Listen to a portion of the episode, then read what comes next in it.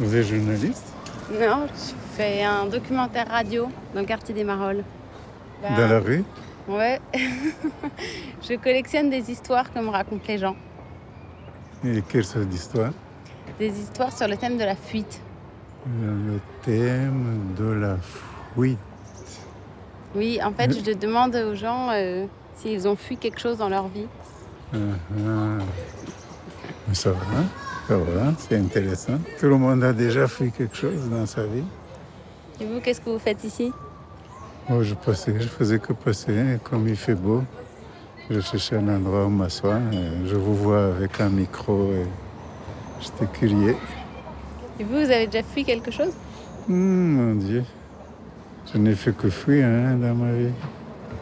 Tu vois mon âge, hein, tout ce que j'ai dû fuir. Oui, oui, oui. Est-ce que vous pourriez me raconter une histoire? Si je vous retrouve ici, si j'ai le temps, oui, pourquoi pas. Oui, oui, je veux bien te raconter un jour, mais pas maintenant, parce que maintenant je suis fatigué. Euh, Juste me reposer. Ok, une autre fois.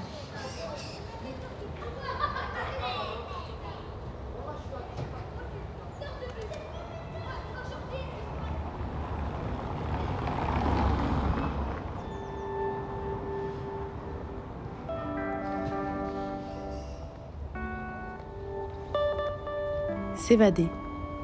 Faire la belle. S'éclipser, se carapater.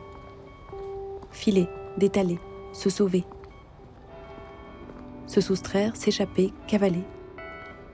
Décamper, disparaître, mettre les bouts.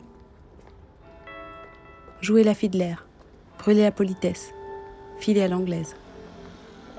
Se tirer des flûtes, détaler comme un lièvre, se déguiser en courant d'air, prendre la clé des champs, gagner le large, fuir.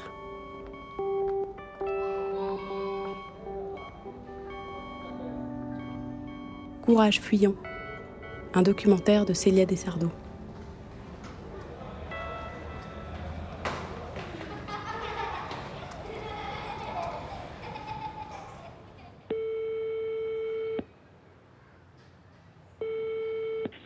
Allô? Allô, salut papa, c'est Célia. Ah, salut, ça va? Ouais, je te dérange pas Qu'est-ce que tu fais? Je suis dans l'atelier, je suis en train de finir de faire un nouveau mât pour le bateau. Pourquoi? Eh ben, je voulais te poser une question parce que hum, bah, je me suis souvenu des histoires de des histoires de papa en prison que tu me racontais quand j'étais petite. Tu te souviens? Oui, c'est il y a longtemps. Bah ouais. Est-ce que tu pourrais me raconter comment ça a commencé ce truc-là? Euh, ben, tu devais avoir 4 ans plus ou moins, et quelqu'un dans la famille était en, prison pour une courte période, et tu étais angoissé euh, qu'on me prenne et qu'on me mette en prison.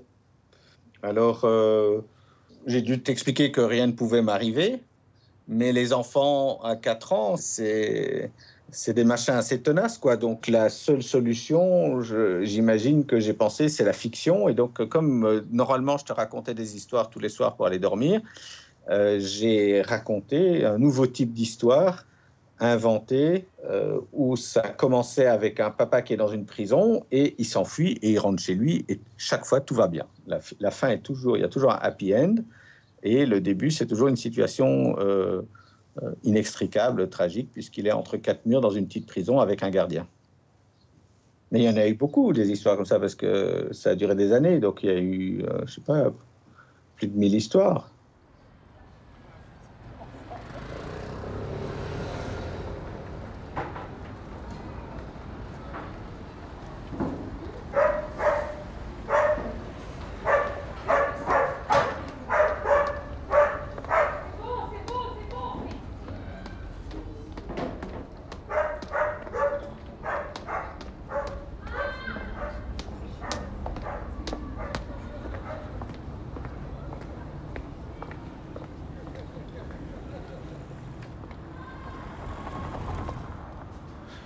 Fuite, oui, oui. Moi, j'ai, moi, j'ai fait une grande fuite. Je, voulais disparaître, en fait. Quand j'ai eu 14 ans, 15 ans, euh, je gagnais déjà de l'argent. Mais je travaillais pour le gagner. hein. Et moi, j'étais le premier de toute la bande à avoir un appartement. Et euh, à ce moment-là, ben, j'ai commencé à sortir, et puis on a commencé à... les drogues douces, puis les drogues dures. euh, Et puis ça n'a fait qu'augmenter. hein. Et donc, euh, tous les jours, hein, tout le monde venait chez moi. Et là, on a exagéré, vraiment exagéré. Parce téléphone est tout le temps, on sonner chez moi. Et alors, la tentation, elle est grande. hein. On se dit, oui, mais juste une fois, juste une fois. Et ça, non. Ça, là, j'ai dit maintenant, stop. J'ai dit, si tu veux te sauver, tu dois arrêter ça. Et alors, je suis foutu quand Je suis parti, euh, je suis arrivé à l'aéroport, et puis euh, je regarde le panneau d'affichage, euh, je vois Tel Aviv, dans une demi-heure. Moi, j'ai pris l'avion. Je savais pas du tout où j'allais. Et puis, je suis arrivé à Tel Aviv. Puis, ils m'ont demandé Qu'est-ce que vous voulez faire ici? J'ai dit ben, Excusez-moi, je ne sais pas vraiment. Et je me suis renseigné chez des gens. Je me suis dit Bon, ben, j'ai des copains déjà été travailler dans un kibbutz. Et je me suis dit ben, Je vais aller à un bureau de kibbutznik. euh, Voilà. Et ils m'ont dit ben, Si vous voulez, il y a une place à Naharia, euh, tout près du Liban. Et là, je suis parti. J'ai pris le bus. Et là, je suis arrivé juste avec mon sac à dos. Et, et je suis resté là pendant un, certain temps sans prévenir personne ici euh, d'où je me trouvais, de peur qu'on vienne me relancer. Moi, ma fuite n'était pas seulement, comment dirais-je, n'était pas seulement pour euh, effacer tout ce que j'avais fait de mal ou quoi que ce soit, c'était aussi pour avoir quelque chose de nouveau. Avoir une nouvelle vie, quoi. Et voir d'autres gens, voir d'autres perspectives. euh. Et si je n'avais pas fui, c'est toujours ça. Ça, c'est mon excuse. Si je n'avais pas fui, ben, je pense pas que je serais ici au micro.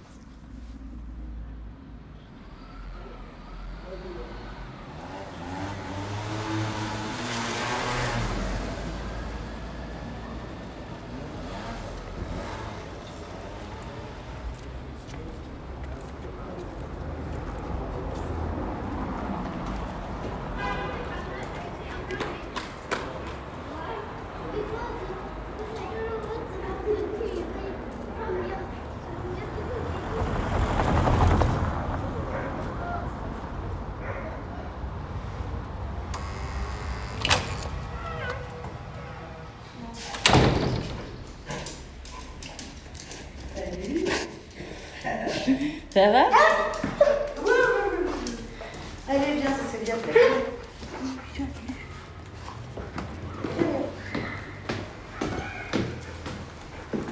Bienvenue. Je sais pas où tu. Tu peux te mettre où tu veux. Ouais. Ou là, ou là.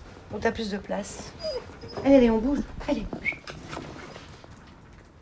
Ben oui, voilà justement l'histoire que je t'avais racontée la première fois qu'on s'est rencontrés. Je t'avoue que j'ai vraiment pas envie de me replonger dedans et te la raconter comme si tu la découvrais. Donc, euh, je préférais réécrire un petit texte. Et donc, euh, je préfère le lire pour, pour cette distance. Parce que ce n'est pas une histoire euh, hyper dramatique ni tragique, mais elle a son poids en moi. Et le fait de la re-raconter me replonge dans cette histoire-là. Donc, je préfère le lire, te lire ce petit texte, si tu es d'accord. Ça marche. Un jour, j'ai dû fuir un homme qui m'avait frappé. J'avais vite enfilé un pyjama, mais je n'ai pas eu le temps pour les chaussures. J'ai traversé la place en courant. Il est descendu derrière moi. Il avait ses chaussures, ça faisait tac, tac, tac, tac, tac. Je me suis cachée entre des voitures. Il m'a trouvée et m'a envoyé une gifle. Je lui ai hurlé Quoi Tu veux me tuer ici ou quoi? Je suis repartie. Lui, il a pris sa bagnole. Je me souviens que je courais comme une gazelle alors que j'étais pieds nus dans la rue. Je n'avais jamais couru aussi légèrement et aussi vite. Touκoutoum, toucoutoum. Ce n'est pas un souvenir de grande peur. C'est plutôt le sentiment de waouh, je suis capable de courir comme ça. Tous mes sens étaient en éveil. J'étais comme un super radar. Depuis souvent, je rêve que je cours comme une panthère. Avec le recul, je me dis qu'en cas de danger, j'ai des ailes aux pieds. Il m'a rattrapé en voiture. Il a ralenti Il m'a insulté, puis je ne sais pas pourquoi, mais il a lâché l'affaire. J'ai couru jusqu'à la rue de Parme pour sonner chez un ami, mais il n'était pas là. les flics sont passés, ils m'ont regardé, j'étais là dans la rue, en pyjama, pieds nus, mais il s'est rien passé et ils ont continué. Puis je suis rentrée, le mec était encore chez moi, couché sur mon lit, et il avait tout destroyé. J'ai attendu que le jour se lève, silencieusement. J'ai récupéré mes clés, mon GSM, et zou, je suis partie prendre le train. Je suis allée me réfugier chez ma mère. Ben, J'avais besoin d'un peu de câlin, un peu de tendresse, un peu d'écoute. Et pendant des jours et des jours, je me suis refait le film dans la tête. C'était il y a 20 ans, c'est encore très présent, mais euh, c'était quand même il y a 20 ans. Voilà.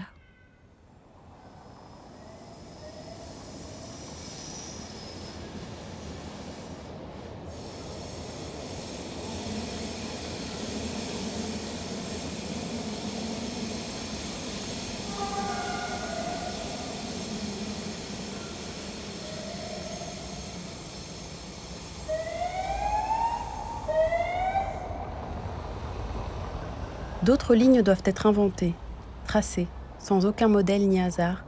Nous devons inventer nos lignes de fuite si nous en sommes capables. Et nous ne pouvons les inventer qu'en les traçant effectivement dans la vie. Les lignes de fuite, n'est-ce pas le plus difficile? Gilles Deleuze et Félix Guattari, Mille plateaux.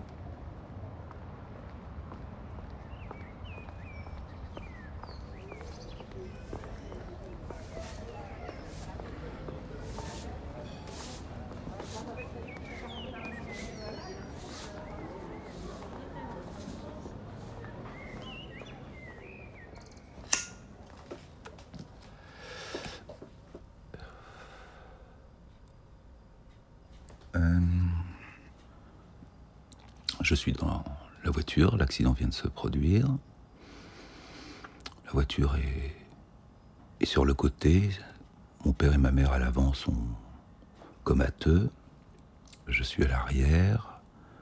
Il y a ma sœur qui est collée à moi. Et donc on nous désincarcère de cet amas de ferraille.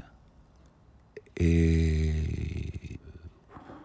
j'entends euh, un pompier demander à son supérieur euh, Et qu'est-ce qu'on fait du corps de la petite? Roulez-la dans une couverture et, et mettez-la à l'avant du camion. Quelques minutes après, ce sera mon tour, on me mettra sur une civière, on me mettra dans le camion euh, avec mon frère. on prendra la direction de l'hôpital. Puis là, ce sera blackout.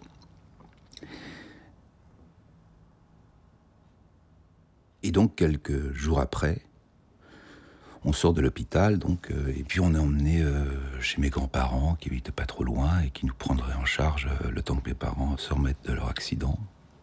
Ça prendra plusieurs mois.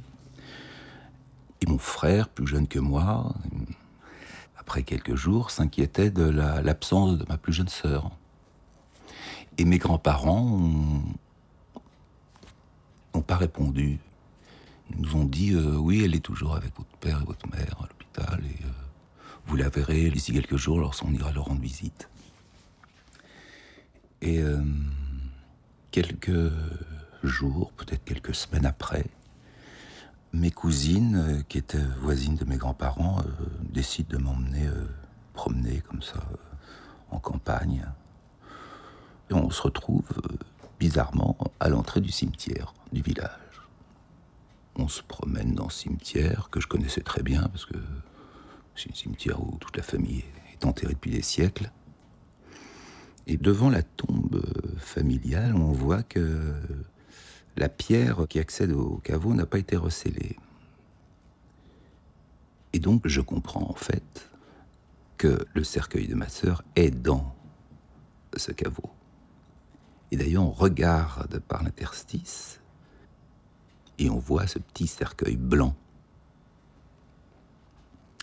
Et puis on, s'échappe du cimetière et, euh, et, je décide de ne pas en parler, de ne pas commenter à mes cousines. et euh, je m'échappe dans un jeu collectif et nous voilà partis euh, dans les champs pour s'amuser et, fuir cette réalité auquel été confronté. Et d'ailleurs à tel point que lorsqu'on est rentré chez mes grands-parents, mes cousines ont complètement oublié ce passage. Et donc je ne dis rien à mes grands-parents. Et en fin de compte, euh, cette histoire a duré pendant trois mois. Pendant trois mois, on nous a fait croire que ma sœur était à l'hôpital et qu'elle n'était pas parmi nous parce qu'elle était blessée. Mais moi, intérieurement, je le savais. J'avais entendu le pompier dire Qu'est-ce qu'on fait du corps de la petite? Eh bien, je me suis auto-persuadé que je n'avais pas compris l'histoire du pompier que le cercueil que j'avais vu dans le caveau n'était pas celui de ma sœur, et j'ai choisi de croire les dires de ma grand-mère. J'ai préféré me bercer de cette illusion plutôt que dire ce que je vivais. À dix ans, j'ai compris que ben, les adultes pouvaient aussi ne pas vouloir faire face à la réalité. mes grands-parents préféraient fuir le dialogue euh, et ils ont choisi euh, de nous raconter un conte.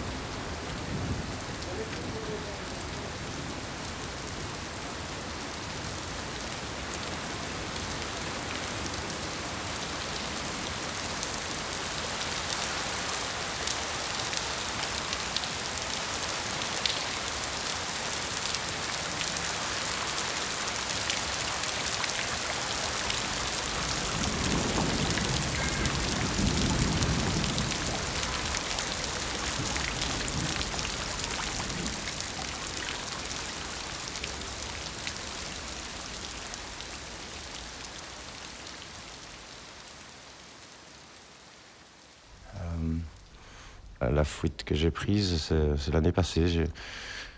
J'ai un ras-le-bol de, ma vie ici, à Bruxelles. J'ai un ras-le-bol de. même de la vie. J'ai voulu euh, euh, aller m'installer avec ma copine en France, près d'Aix-en-Provence. J'ai tout plaqué ici, boulot, famille, en me disant que j'allais faire ma vie loin d'ici. Une fois que je suis arrivé de l'autre côté, une semaine, ça a été, deuxième semaine, ça a été, puis après trois semaines, quatre semaines. Euh, j'ai pas assumé euh, non plus là-bas. Euh, je sais pas d'être plus dans la campagne, m'occuper d'une famille qui n'est pas la mienne, être loin de chez moi. Euh, ici, j'ai l'impression d'être entouré, là-bas, j'avais l'impression d'être seul. Voilà, d'être perdu, de pas me sentir à ma place, en fait. En même temps, je rentrais dans un rôle de, papa. Là aussi, hein, où tu as des responsabilités, même si c'est pas tes, enfants, mais je rentrais dans un rôle peut-être qui m'était pas encore destiné, ou que je n'étais pas encore prêt à assumer. Donc, du coup, j'ai, j'ai fui. Et je suis quasi parti du jour au lendemain. Donc, je l'ai dit la veille et je suis parti euh, le matin après, quoi. Comme un lâche. Mais. Euh, c'est un peu partagé, hein. Je sais pas toujours pas ce que qu'est-ce que j'aurais vraiment dû faire, je sais pas. Voilà, ça, le foot, c'est un peu un, moment de faiblesse ou un moment de, je ne sais pas, c'est quelque chose. En tout cas, quand on fouille, c'est qu'on n'est pas sûr de soi, c'est qu'on a, voilà, qu'on n'est pas du 100%. Je pense que c'est un truc qu'on fait pour survivre.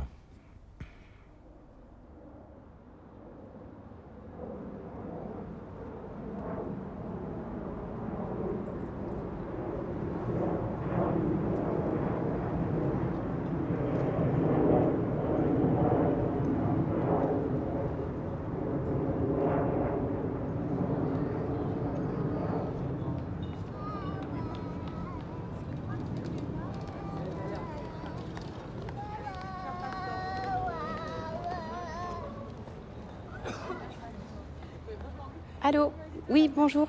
Oui, je suis Célia. Euh, on s'est rencontrés euh, il y a quelques jours devant les visites andines. Je faisais un. Oui. oui, voilà, je me, permettais de vous rappeler parce que vous m'aviez dit que vous alliez réfléchir à une histoire peut-être de fuite. D'accord. Bah oui, on peut se donner rendez-vous euh, à l'eau chaude si vous voulez. C'est un café qui est rue des Renards. Ok, parfait.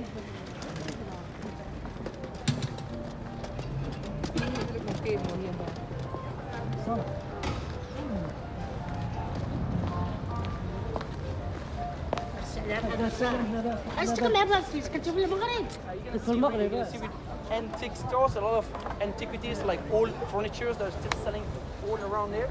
Uh, and next to it, you have like a Prince art gallery.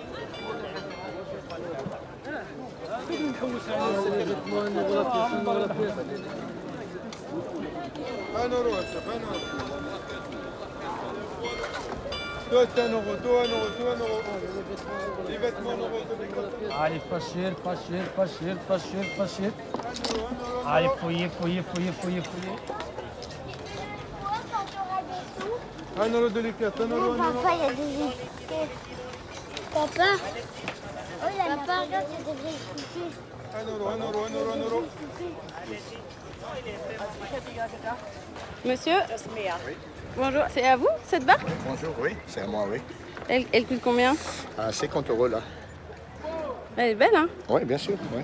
Elle est bon état là. Bon, elle est vieille, mais elle est bon état. Elle a un moteur. Regarde ça, c'est pour partir en Amérique. Tu prends ton pique-nique, euh, voilà, on est parti, ça y est. Tu t'en fous des problèmes, des impôts, voilà, tu pars comme ça. Voilà. bah, tu vas jusqu'à Mexique. hein. Il y a beaucoup de gens qui veulent l'acheter Bien sûr, bien sûr, tu m'étonnes. C'est euh, très demandé celle-là, parce que c'est rare que tu le trouves ici au marché là. Ah oui Ah, c'est rare. Et c'est une bonne barque Oui, bien sûr. Malgré tout, elle est un, un peu ancienne, mais elle est bien. Elle est toujours valable. Tu peux partir où, où tu veux, pas de problème. Allez, bonne journée. Merci, à bientôt. Au revoir.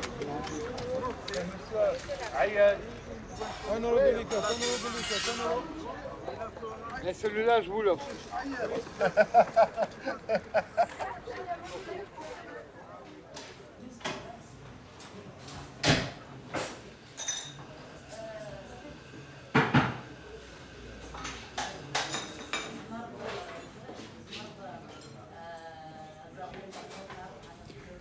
Bon, j'avais l'habitude, comme chauffeur de taxi, de commencer ma nuit à la place du Sablon. Euh, ce soir-là, un monsieur est entré dans mon taxi. Il devait avoir une quarantaine d'années.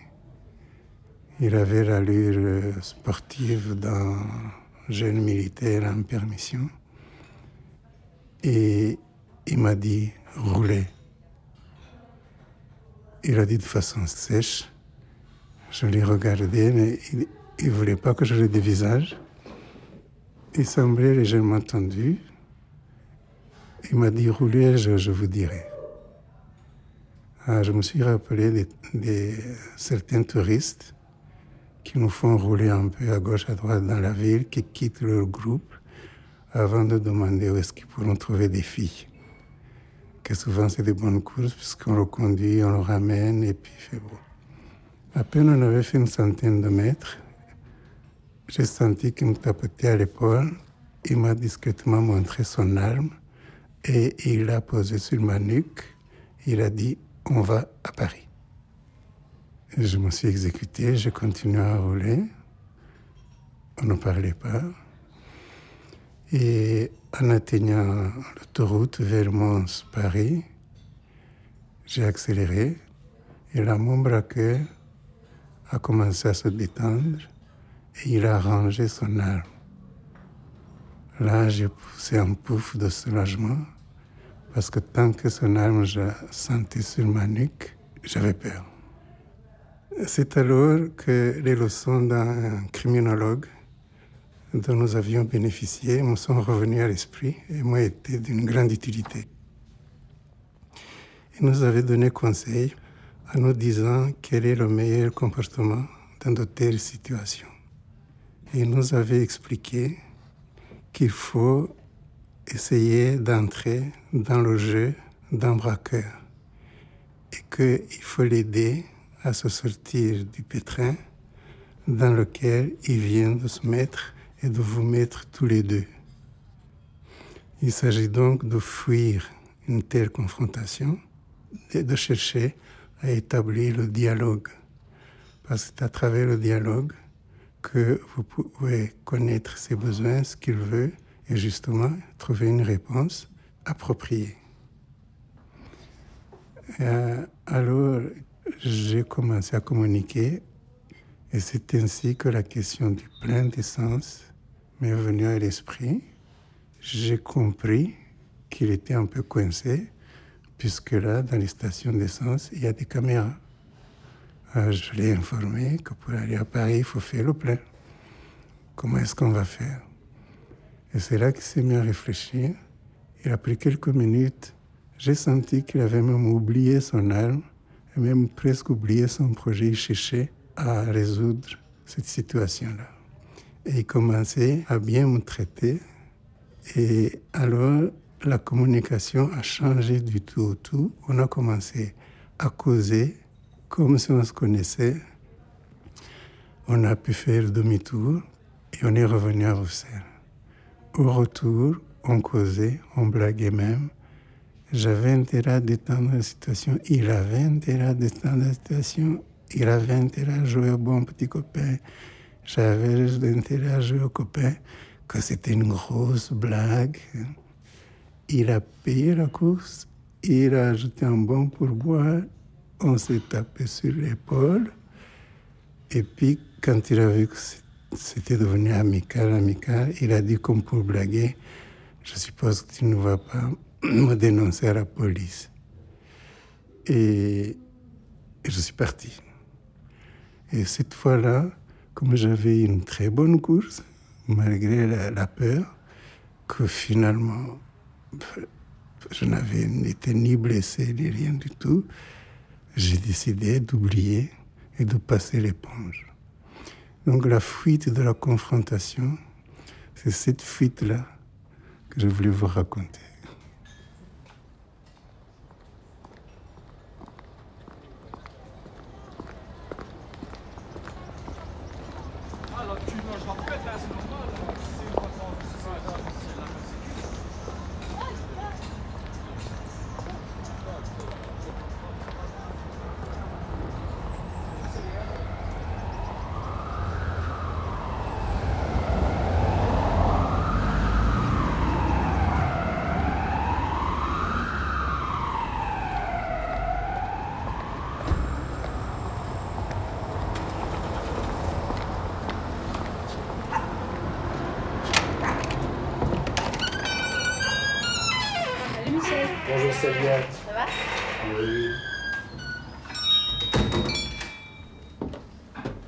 Moi la fuite, je la fais tout près.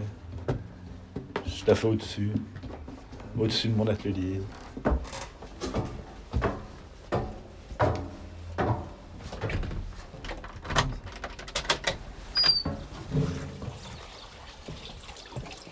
Et voilà.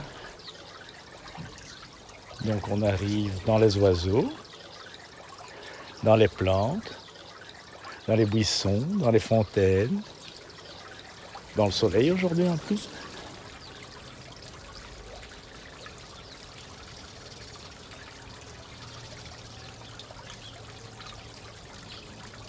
Voilà, il y a des capucines au milieu, des lilas, du tournesol, des géraniums, des plantes aromatiques. Voilà, et alors on a les petites serres avec des tomates, avec des courgettes. Celle-là, c'est une rigolote, c'est une pie. Elle est rentrée dans la serre, elle est curieuse, mais vraiment comme, un- comme une pie. Elle a peur de rien. Elle va voir partout, on la surveille. Elle n'a pas grand-chose à manger chez moi, donc elle est repartie. quoi. Et donc tu viens ici tous les jours? Ah oui, oui, oui. Oui, moi j'essaye, ben, vraiment, je coupe ma journée tous les midis, euh, je prends deux heures de pause, dont une grosse heure est au jardin euh, à dormir au soleil, hein, une partie du temps. Voilà, franchement. Pour faire un boulot efficace, il faut pouvoir faire des coupures, se ressourcer, voir autre chose. Si on reste tout le temps dans la même soupe, euh, la soupe elle devient vite aigre. hein. Avec des jours comme ça, t'as pas envie de redescendre dans l'atelier. hein. Bah, il pleuvra un jour, on rattrapera le retard.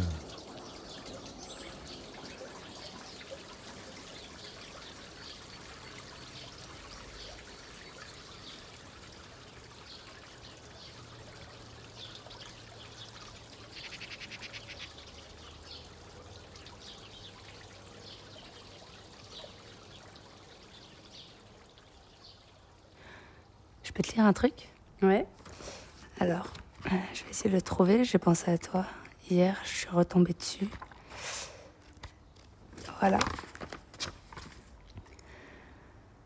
Au pied des marches de la véranda, Vig m'appela. Le jour commençait à poindre. Il fallait filer avant que mon absence à bord du cargo soit remarquée. Je courus le rejoindre, jetai un des sacs sur mon dos et sifflai les chiens. Ils étaient tous trop vieux pour faire un pareil voyage, surtout Charbon, je le savais. Mais pour rien au monde, je ne serais partie sans eux. Moi, j'ai toujours beaucoup lu. Euh, je suis allée à la bibliothèque très tôt. C'est mes parents qui, paradoxalement, m'y ont emmenée. Et j'adorais ça. Et euh, dans la banlieue, il y avait genre cinq bibliothèques. Et vraiment, je, je prenais 20 bouquins tous les vendredis soirs. Et le vendredi d'après, je les rendais tous. Et donc j'habitais dans un petit appart avec mes parents et mes frères et sœurs. On était sept dans euh, 80 mètres carrés. euh, euh, mes parents voulaient pas qu'on traîne dans les rues parce que c'était chaud. Et en même temps, bah, on restait à l'intérieur et on devenait un peu tous tarés, je pense, parce que à l'adolescence, on a tous besoin d'espace et on pétait tous un peu des câbles. Et, euh, et, et, et du coup, ça devenait une urgence de lire. J'avais euh, un besoin. J'avais vraiment des, des blackouts quoi, de lecture. Je lisais en cours, je lisais dans les couloirs, je lisais dans la cour de récré, je, euh, je, me précipitais dedans, je, je plongeais. quoi. Je crois que si je devais reparler avec des gens euh, qui m'ont connu à cette époque, qui viennent de cette cité, ils me connaissent toujours avec un, un livre à la main. J'ai, j'ai, par exemple, dès que j'ai un livre, j'ai vraiment le geste, un peu comme des, des gens qui se seraient occupés d'enfants très longtemps et qui ont l'habitude de les toucher, de les porter. Moi, j'ai vraiment un truc avec les, doigts qui se mettent dans les pages pour garder la page euh, et de, sentir que ah c'est bientôt fini, ah non non non là il reste 20 pages et du coup que la, la, la masse sous ton doigt elle diminue en fait. Tu dis mais c'est et forcément ben oui c'est une fuite dans le sens où euh, tu peux pas fuir de chez toi. Tu peux pas. Il y a cette porte euh, ocre, couleur dégueulasse, avec la clé dessus, euh, et cet escalier vert derrière, et puis ce, ce jardin avec des pelouses pelées. Ça, c'est là où tu habites. Et toi, tu te dis, ok, je peux pas sortir. En plus, je n'ai pas le droit de sortir de ce quartier. Et tac, tu ouvres un livre, et là, tu fais ce que tu veux, quoi. T'es, tu es chez toi. Ouais, c'est ça. T'es chez toi. Tu, tu as décidé que c'était ta maison. Ouais, le livre te dit voilà, coucou, rentre. Il y a quatre chambres, euh, 25 fenêtres, euh, un grand jardin euh, qui donne sur un parc, il y a peut-être un fleuve. Et c'est chez toi. Et tu fais ce que tu veux. Et tu y retournes quand tu veux. Et, je crois que c'est vers l'âge de 18 ans que, que j'en ai eu marre d'avoir des maisons dans ma tête. J'ai commencé à me dire, euh, en fait, il y a des maisons ailleurs, quoi. Et, et je peux y aller. Et je vais y aller et je vais y vivre. Et, j'ai plus besoin des, des bouquins pour ça, en tout cas.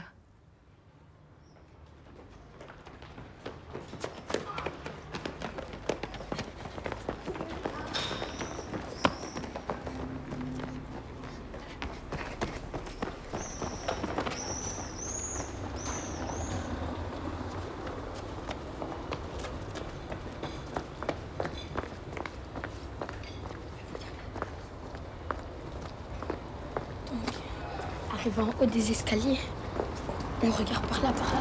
Mais après, on va foncer le plus vite possible. On va courir le plus vite possible, ok? Et je vais vous montrer une bonne cachette. On pourrait respirer, bouger. Ils vont pas nous entendre. Ok?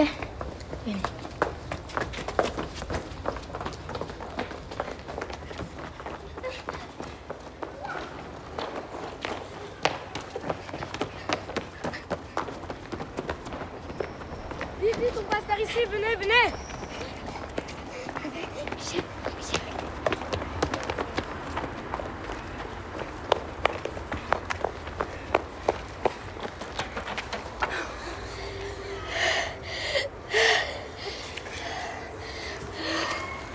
Reprenez votre respiration. Comme ça. Non, pas comme ça. Doucement. Non, doucement. Comme ça. Vous respirez moins fort. J'espère qu'ils vont pas nous voir. Hé, j'ai une idée. On baisse tous la tête comme ça. Ils vont croire qu'on est des buissons. Des buissons pourris parce qu'on est noirs.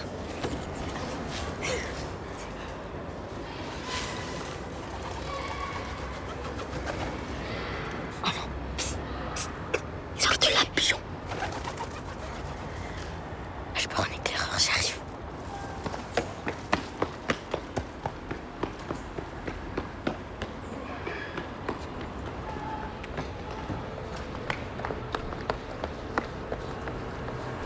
Ça fait le moment le plus chaud parce que c'est là. Oh purée. Je viens d'y voir. Non, c'est pas eux.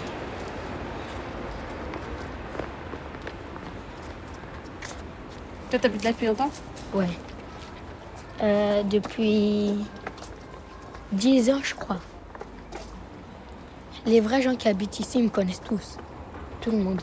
On me dit je suis le chef du quartier, moi. On me dit moi je suis le chef du quartier. Comment t'appelles? Chef du quartier. Non, mais comment tu t'appelles? Chris.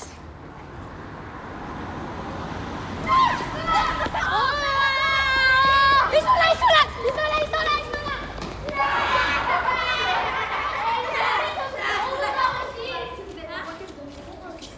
Et vous préférez être euh, flic ou voleur? Voleur. Moi, je préfère être flic. Moi, je préfère être voleur. Pourquoi? Je préfère cambrioler, moi. Ouais, parce que les voleurs, c'est beaucoup mieux parce que tu peux aller, tu peux te cacher. Parce que voleur, en réalité, tu peux courir partout. Mais flic, il doit te chercher et il fait des tours pour rien. Ouais, mais voleur, tu, tu dois aussi chercher d'abord les cachettes. Ouais, mais toi, t'aimes bien flic. bon, venez, on va faire l'autre partie. En vrai, Donc, vous quatre, vous êtes les policiennes. Non, non, non, moi je suis voleur. Et nous cinq, on est voleurs.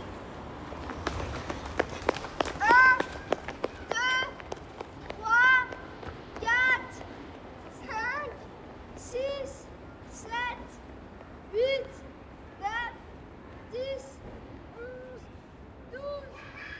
En Belgique, s'évader de prison n'est pas un délit. L'évasion est plutôt considérée comme un droit. La loi est également clémente pour les parents ou alliés qui cachent un fugitif. Un évadé ne peut être poursuivi que pour les délits supplémentaires qu'il commet pour s'enfuir. Prise d'otage, violence, destruction de matériel et même vol s'il emporte avec lui son uniforme de détenu. Cette clémence du législateur belge se justifie par l'idée inspirée du XIXe siècle romantique et post-révolutionnaire qu'on ne peut demander à un homme de renoncer à son aspiration naturelle à la liberté. Certains criminologues estiment aussi qu'il faut laisser aux détenus la perspective de l'évasion afin de rendre l'emprisonnement supportable.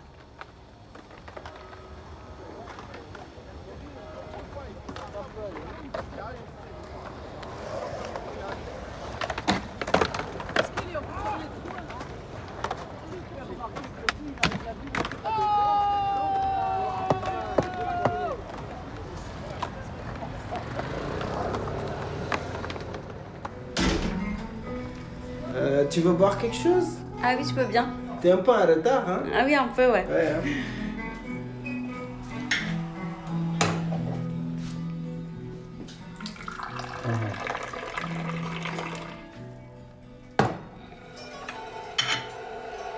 Je vous en prie. Merci.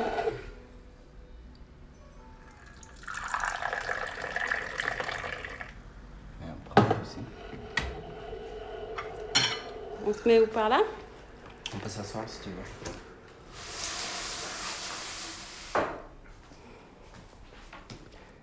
Quand je suis arrivé ici, je comptais aussi sur des gens, des Africains comme moi, que j'ai toujours connus euh, en Afrique.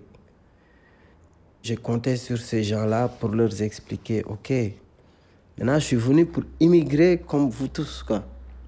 Comment je peux faire pour m'en sortir? Et là, ils vont te dire que voilà, c'est difficile, c'est pas facile, tu vois, ici, c'est ci, c'est ça. J'avais pas de, de papier, j'avais pas de. J'avais pas de moyens, quoi, j'avais rien. Donc, des moments, j'ai resté même dormir dans des parkings souterrains, avec le froid et tout. Tous les jours, pendant presque deux mois, je dormais dans ce parking. Et un jour, je prends le, train, euh, les contrôleurs me demandent de montrer mon ticket. Et j'ai donné un ticket moins cher, euh, vie familiale en groupe, je ne sais pas. Donc je l'avais acheté à 1,20€ ou 1,10€, mais le ticket normal coûtait 2 euros. Donc 1,10€ de 2 euros, je me vois, ah, tu risques d'être embarqué en Afrique sur quelques cents. Mais il me dit, elle est où ta carte? Je dis, non, ma carte est à la maison. Il me dit, tu dois donner ta carte, sinon on va appeler la police. Je demande, mais monsieur, moi, je sais que j'ai menti, au fait, j'ai pas de carte, mais c'est juste via les gens, j'ai pu avoir cette idée. Je me disais, c'était moins cher pour moi d'aller, voilà, chercher de quoi gagner et manger le soir. Donc, jusqu'au moment donné, ils ont appelé la police, mais le temps que la police vient, j'ai pris les escaliers. Tu sais que quand tu as peur, tu cours plus vite, plus rapide que Bolt même. Tu fais paf comme ça, tu passes dans des choses et après tu te dis, mais c'est bizarre, c'est moi qui ai passé par là. Et ce jour-là, ils ont cherché partout, personne ne m'a vu. Je me suis dit, ok, maintenant, plus de métro, plus de tram, plus rien. Parce que déjà, peut-être, je me suis fait photographier ou je sais pas. Donc, la peur de voir la police, même les hommes détenus, après, tu te caches, quoi. Même les ambulanciers, tu as peur de voir un ambulancier. Si tu vois des voitures avec des sirènes, tu penses que c'est la police. Le courage qui peut te faire avancer sur certaines choses, si tu vois la police, tu recules. Tu vas plus jamais aller là-bas. Et peut-être ta chance pouvait être là. Donc tu vois, tu restes dans la peur de qu'est-ce que tu vas faire dans ta vie.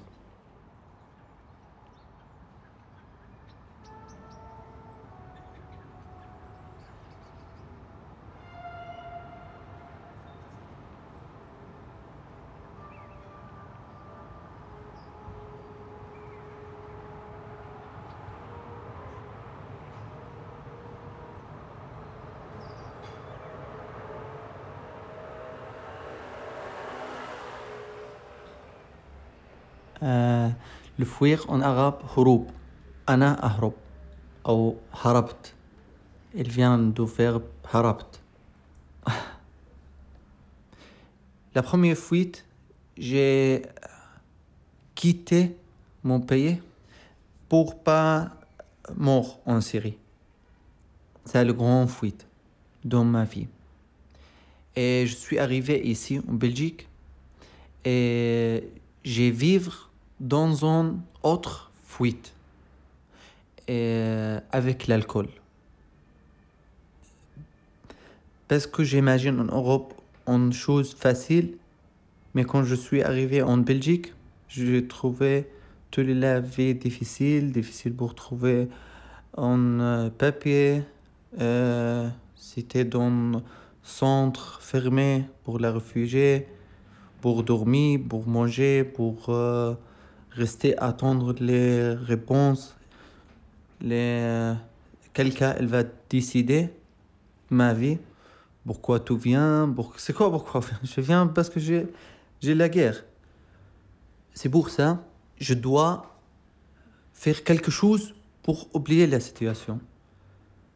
Et mon ami, elle m'a dit, euh, c'est la bonne solution pour nous, on va juste boire l'alcool. Si tu te bois l'alcool, tu oublies la vie. Et après, j'ai, commencé par l'alcool. Mais beaucoup, c'est pas normal. C'est pas normal. C'était un an. un an, je suis perdu. Je, parle le matin. Je mange plus. Je n'ai pas parlé avec les gens. Je n'ai pas écouté personne. Je parlais toute seule, comme les dingues. Oui. Oui. Euh, après, quand j'ai reçu les euh, papiers, j'ai décidé d'arrêter l'alcool. Et je suis venu à Bruxelles, j'ai trouvé un appartement. Et petit à petit, ma vie, elle a changé petit à petit.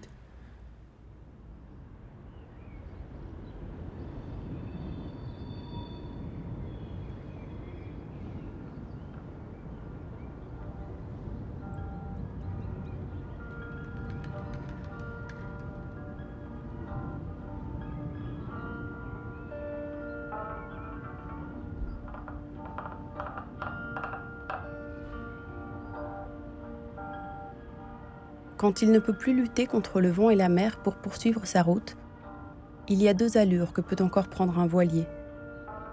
La cape, le foc bordé à contre et la barre dessous, et la fuite devant la tempête, en épaulant la lame sur l'arrière avec un minimum de toile. La fuite reste souvent, loin des côtes, la seule façon de sauver le bateau et son équipage. Elle permet aussi de découvrir des rivages inconnus qui surgiront à l'horizon des calmes retrouvés. Henri Laborie, L'éloge de la fuite.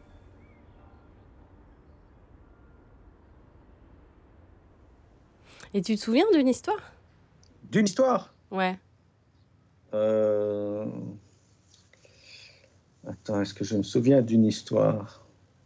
Euh, Je me souviens de une où le papa était dans une prison et comme il était artiste, euh, ça lui arrivait de demander si il avait droit à avoir une boîte d'aquarelle dans la prison, et puis le, gardien évaluait les dangers de la boîte d'aquarelle, et puis une fois qu'il avait l'autorisation, sa petite fille, lors d'une visite, lui apportait une petite boîte d'aquarelle pour qu'il puisse euh, euh, s'occuper et ne pas s'ennuyer autant en prison.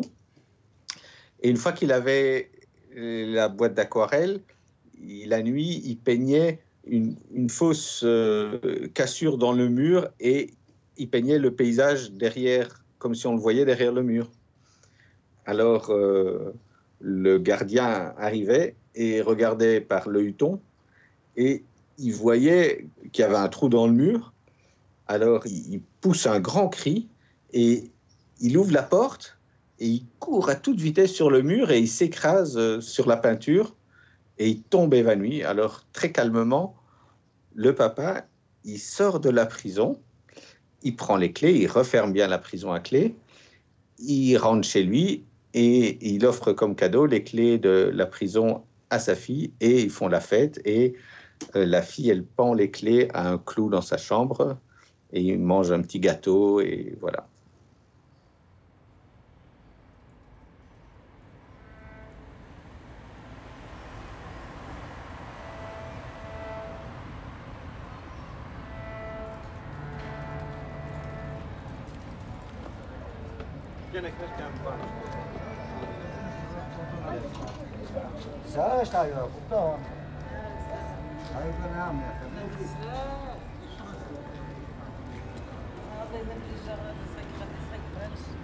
C'était Courage Fuyant.